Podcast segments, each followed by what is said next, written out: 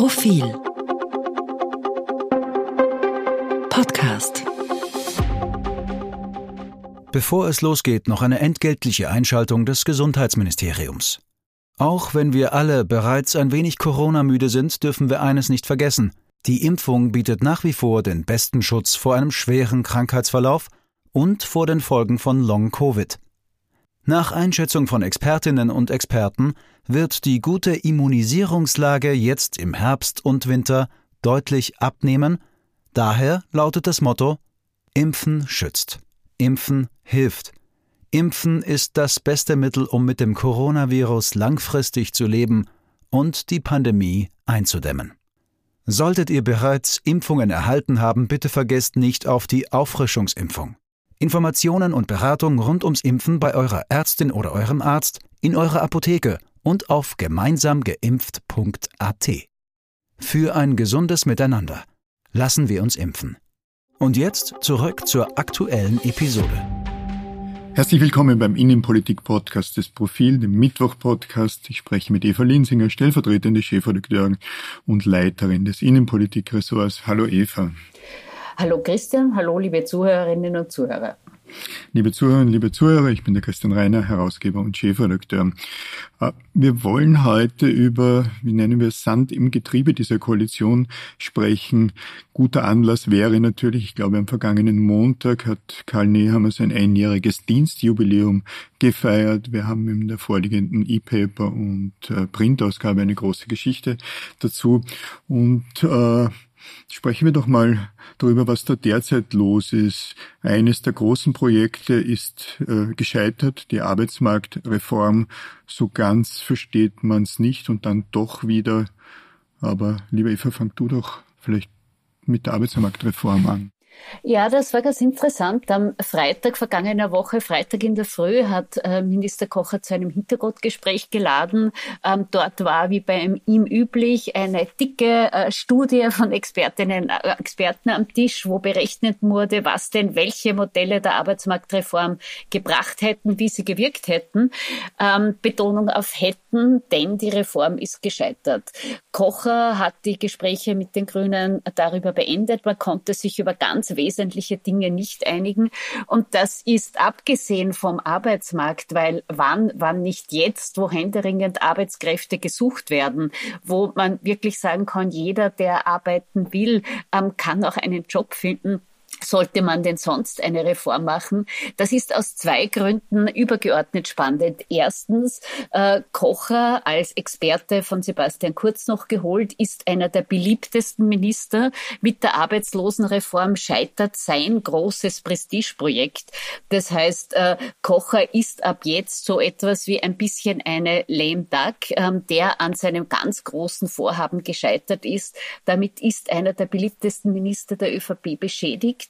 Das zweite ist der Zeitpunkt. Am Donnerstag der Vorwoche hat Kanzler Nehammer Bilanz gezogen über sein erstes Jahr als Kanzler. Dieses Gespräch war von vielen bekrittelt mit einer Sperrfrist versehen. Und am Freitag in der Früh äh, platzt dann Kocher damit heraus, dass die Reform gescheitert ist. Und das Ganze passt ein bisschen zu dieser einjährigen Bilanz von äh, Nehammer. Ein bisschen ähm, gemein vielleicht zusammengefasst. Äh, vieles gewollt, nicht viel erreicht. Würdest du das auch so zusammenfassen, sein erstes Jahr? Ich sehe es ähnlich, wobei ich gerne, klingt etwas arrogant, aber milde walten lassen will. Er hat es in jeder Hinsicht schwer gehabt. Er musste das Erbe von Sebastian Kurz antreten und ich meine damit nicht nur, dass das Erbe, das jetzt vor Gericht verhandelt werden wird und im ÖVP-Untersuchungsausschuss, sondern äh, die ersten Tage haben, haben gleich mal minus zehn Prozentpunkte bedeutet. Also es ist nicht leicht, wenn man, wenn man ein Drittel der Wählerinnen und der potenziellen Wählerinnen und Wähler sofort äh, verliert und dann gegen die eigene ÖVP oder im Lichte der Öffentlichkeit zu stehen und das erklären zu müssen. Da kann man hundertmal sagen und wir wissen es und haben es oft geschrieben, dass diese übersteuerte Sebastian Kurz, Türkis Kurz, nichts war, das langfristig gehalten hätte, dass da im, Hintergrund Macheleukes ohne Ende gelaufen wird, aber unglaublich schwer für jemanden wie Karl Nehammer, den ich für einen nicht nur angenehm nach der übersteuerten türkisen äh, Gruppe empfinde, sondern für jemanden, der schon will und der auch ein erfahrener Politiker ist, aber unglaublich schwierig. Hinzu kommt natürlich, dass er ein Krisenkanzler ist, also von, von Corona direkt in den Ukraine-Konflikt mit den weltweiten Auswirkungen plus das gehört ja dazu, die Inflation. Also sehr, sehr schwierig in diesem Bereich, was jetzt Abfederung der Auswirkungen von Corona, aber jetzt eher von von des Ukraine-Kriegs betrifft, tut die Regierung und damit Karl Nehammer ja ohnehin das, was irgendwie möglich ist. Wir können immer wieder Details kritisieren, aber im Endeffekt wird da relativ viel auf den Boden gebracht. Vielleicht wird zu viel Geld aus, ausgegeben. Vielleicht ist es nicht treffsicher genug. Also er hat es er hat's wirklich schwer. Umso mehr hat mich, so wie dich, wirklich äh, überrascht, dass und in welcher Form und so endgültig diese Arbeitsmarktreform abgesagt wurde. Wir können hier jetzt, glaube ich, nicht erklären, liebe Zuhörer, Zuhörerinnen, liebe Zuhörer, worum es geht, aber es ging unter anderem darum, ob die kurz gefasst, ob die Zumutbarkeit, also ob man nicht Anreize für Arbeitslose äh, finden muss, damit sie in, in den Arbeitsmarkt zurückkehren, also wie es wie es, wie es mit Zuverdienstgrenzen und so weiter steht. Aber vielleicht willst du da noch mal ein paar Worte dazu sagen, Eva, worum es da genauer gegangen ist. Es ging im Wesentlichen um zwei Punkte. Das eine ist die Zuverdienstgrenze, von der du eh schon gesprochen hast. Derzeit dürfen Arbeitslose geringfügig dazu verdienen. Das halten äh, alle Expertinnen und Experten zwar am Anfang für nicht schlecht, weil man dadurch den Bezug zum Arbeitsmarkt nicht verliert, aber die Gefahr, die die alle dabei sehen, dass sich das dann verfestigt, dass man quasi aus einer Kombination von Arbeitslosengeld und geringfügigem Zuverdienst ähm, so dahin bleibt und sich äh, quasi nie mehr einen richtigen Job sucht. Das Interessante dabei ist, dass betrifft nicht rasend viele Leute. Ähm, die Zahl ist geschätzt vierstellig. Da hätte man sich doch einigen können. Und das Zweite, ähm, das äh, umstritten war und wo es keine Einigung gab, das sind die sogenannten Zwischenparker. Es gibt Betriebe, Saisonbetriebe, ähm, die mit ihren Beschäftigten ein Arrangement finden, die sagen, okay, wir schicken dich jetzt in die Arbeitslosigkeit, weil jetzt ist keine Saison, aber in drei, vier Monaten stellen wir dich wieder an. Das wäre geplant gewesen, dass das sanktioniert wird und zwar sowohl für die Betriebe als auch für die Beschäftigten. Ähm, und da konnten ÖVP und Grüne keinen Modus finden. Ich bin aber der Meinung, äh, wäre es richtig gewollt gewesen, hätten sich wirklich beide Seiten zusammengesetzt und das wäre natürlich auch eine Sache von Kanzler und Vizekanzler gewesen und hätten gesagt, ja, das ist uns dermaßen wichtig, dann finden wir eine Lösung, dann wäre das gegangen. Soweit war man nicht auseinander. Und das führt zum nächsten Punkt. Es hängen ja derzeit eine ganze Menge von äh, großen Projekten in der Warteschleife. Das ist das Erneuerbaren-Gesetz, etwas, das den Grünen sehr wichtig ist. Da geht es im Wesentlichen um den Umstieg auf saubere Energie. Dann gibt es ein paar Bereiche im Justizbereich, zum Beispiel ähm, der Bundesstaatsanwaltschaft, Bundesstaatsanwalt, der an der Spitze der Weisungskette stehen soll. Äh, und da hat man schon das Gefühl, äh, da ist auf beiden Seiten Sand im Getriebe und auch das Gefühl eingerissen, okay, wenn du mein Projekt jetzt nicht durchlässt, dann blockiere ich aber auch deines. Und dazu kommt, dass man den Eindruck hat, dass gerade im Wirtschaftsflügel der ÖVP der Zorn gerade auf Umwelt- und Klimaschutzministerin Gewessler immer größer wird, oder? So hast du das zumindest auch im Vorgespräch geschildert, dass das dein Eindruck auch aus deinen Gesprächen ist. Es ist unser gemeinsamer Eindruck. Wir hatten vor diesem Podcast kurz darüber gesprochen, aber auch in der Vergangenheit. Jetzt scheint sich doch langsam das zu verfestigen, was von, von, von Anbeginn befürchtet worden war, dass die Wirtschaftspartei ÖVP äh, mit den Grünen und deren Anliegen äh, nicht so richtig zurechtkommt. Und wenn nun die Wirtschaftskammer oder auch in etwas abgeschwächterer Form äh, die industriellen Vereinigung da da Mauern aufstellt, dann ist das mehr als Sand im Getriebe, dann funktioniert die Zusammenarbeit in der Koalition nicht mehr. Ich glaube, über Leonore Gewessel und was sie weitermachen, können wir, sollten wir ohnehin noch sprechen. Ich hatte unlängst die Gelegenheit, ein, ein, ein Gespräch mit Alma Zadisch, mit der Justizministerin zu führen und auch dort scheint sich diese, diese, äh, dieser Konfliktspalt, der vermutlich stark monetär geprägt ist, zwischen Grünen und Wirtschaft zu manifestieren. Da geht es unter anderem um Dinge wie Lieferkettengesetz, also das, wofür Unternehmen haften müssen, um um es etwa zu verkürzen. Und auch dort äh, gibt's Mauern und der Wirtschaftsflügel in der ÖVP, vor allem Wirtschaftskammer, aber auch die industriellen Vereinigung können wenig damit anfangen. Ich habe gesagt, ÖVP, ehrlich gesagt, ich sehe auch von bei Managerinnen und Managern, Gendern ist leider da oft der falsche Ausdruck, weil es doch hauptsächlich Männer sind, äh, bei Managern, die der SPÖ nahe stehen, ein, ein ähnliches Verhältnis gerade zu den Grünen oder zu, zu, zu Leonore Gewessler. Ein Verhältnis, das äh, vielleicht auch durch, durch Frauenfeindlichkeit geprägt ist, aber vor allem dadurch geprägt ist, dass man nicht will, nicht versteht und äh, in Zahlen ausgedrückt äh, es als zu teuer empfindet, was die Grünen in der Person von Leonore Gewessler als Ministerin hier jetzt weiter, weiterbringen. Das manifestiert sich dann auch in kleineren, in kleineren Dingen, die ja in Wahrheit nicht die, die große Rolle für die Wirtschaft spielen. Also wenn, wenn wir da vor einigen Monaten das Problem der Stadtstraße in Wien beziehungsweise Lobautunnel und so weiter hatten, dass äh, die Energie, die der Wirtschaftsflügel der ÖVP da aufgewendet hat und die Worte, die da gefunden wurden, das hängt dann ja wohl eher damit zusammen, dass man insgesamt ein Problem hat. Und so wie ich jetzt da ja einleitend gesagt hatte, das da geht es ja um das, was man schon zu Beginn dieser Koalition als eine mögliche Bruchstelle gesehen hat, dass Wirtschaftsinteressen und grüne Interessen irgendwann einmal miteinander kollidieren müssen.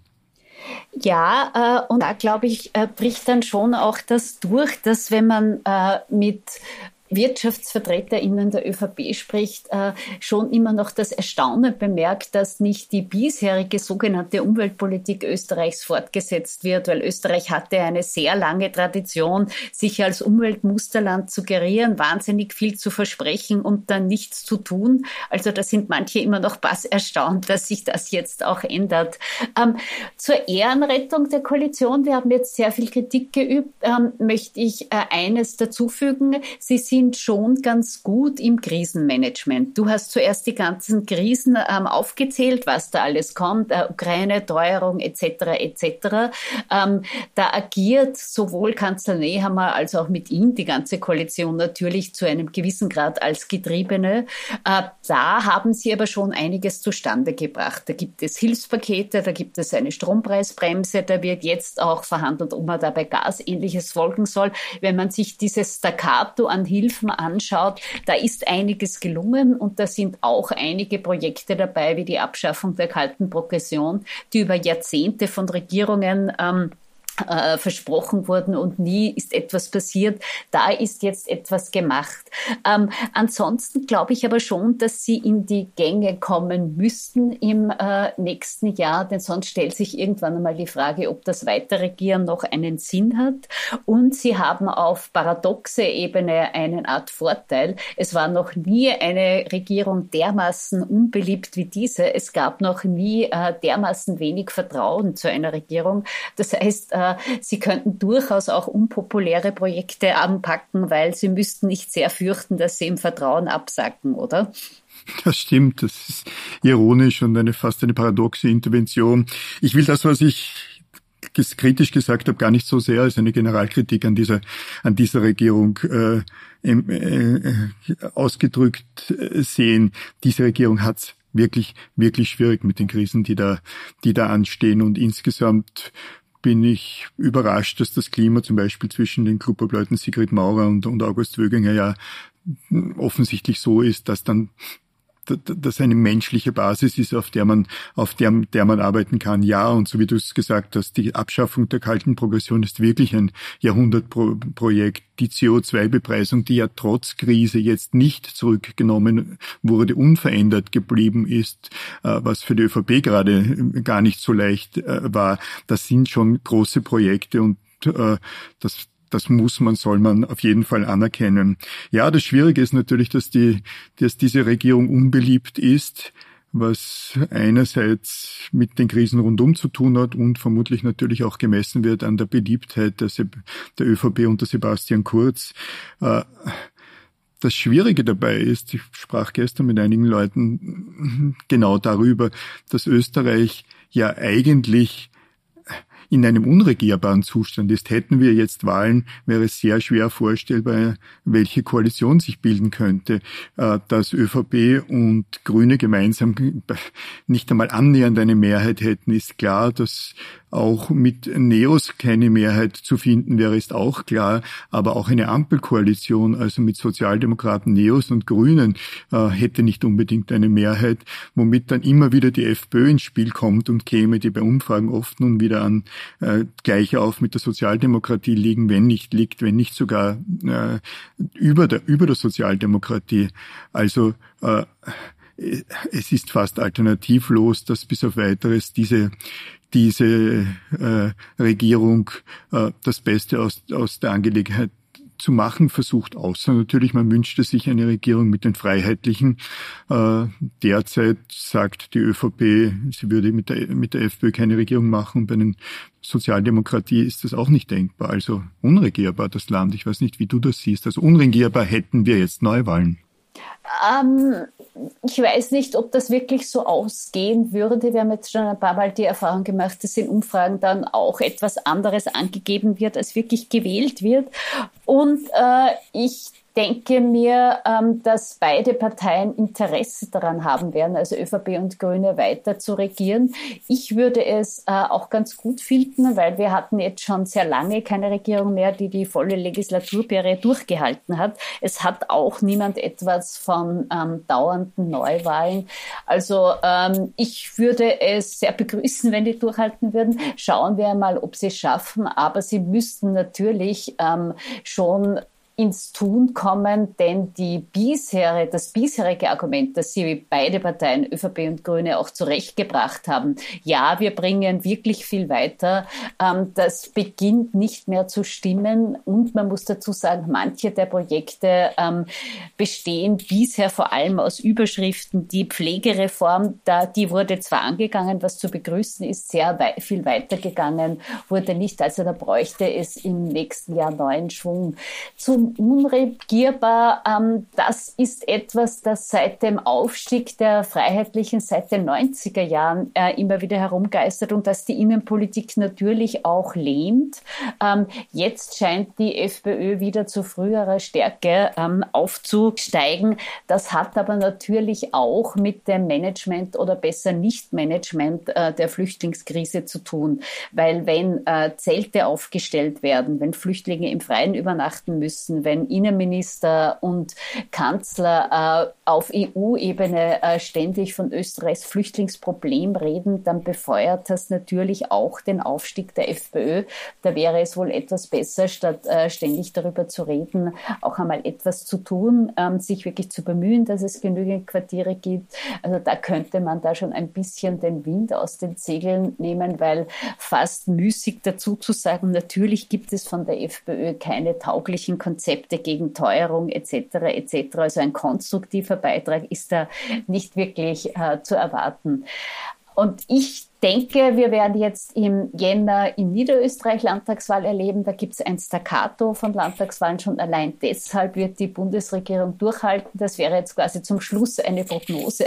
Oder rechnest du bald mit Neuwahlen im kommenden Jahr? Nein, absolut nicht. Ich bin selten wie zuvor davon überzeugt, dass diese Regierung durchhalten wird und durchhalten muss, genau aus den von dir genannten Gründen. Alternativlos, auch der Willen, etwas weiter äh, weiterzubringen, plus die, die, die Landtagswahlen, von denen du gesprochen hast. Und ja, mir fällt jetzt ein, weil du es erwähnt hast, darüber hätten wir heute natürlich auch in aller Breite sprechen können, der fehlende Migrationskurs, nicht nur der Sozialdemokratie, das spielt jetzt weniger Rolle, aber der, vor allem der Volkspartei mit den beinahe hilflosen äh, Schlägen gegen die EU. Jetzt am Donnerstag erwarten wir das, das, das Veto in der EU gegen die Erweiterung des Schengen-Raums, das nicht sehr lange halten wird, aber jedenfalls kein klar erkennbarer Kurs, meistens Rohrkrepierer, äh, die Versuche da zu einem Kurs zu kommen. Im Endeffekt gewinnt die FPÖ gerade im Umfeld der Migrationsfrage. Bin völlig deiner Meinung. Wir äh, haben, liebe Zuhörer, liebe Zuhörer äh, Ja. Wir haben, liebe Zuhörerinnen und Zuhörer, auch äh, eine große Umfrage, die Sie im nächsten Heft, äh, das wir gerade produzieren, lesen werden. Dann werden wir ein bisschen mehr erfahren, äh, wem jetzt wirklich diese Migrationsfragen, wem das wirklich genützt hat. Und wir haben eine Titelgeschichte, die keine innenpolitische ist, der Mensch des Jahres, wie in jedem Jahr. Äh, Vielleicht ist es heuer relativ leicht zu erraten, wen die Profilredaktion da gewählt oder auserkoren hat. Dennoch, vielleicht können wir sie am Samstag bzw. am Sonntag damit noch überraschen. Damit verabschiede ich mich für heute, liebe Zuhörerinnen, liebe Zuhörer. Vielen Dank, dass Sie uns Ihre Zeit geschenkt haben und liebe Eva, vielen Dank fürs gemeinsame Diskutieren. Danke Ihnen, liebe Zuhörerinnen und Zuhörer. Haben Sie eine schöne Woche. Bis zum nächsten Mal.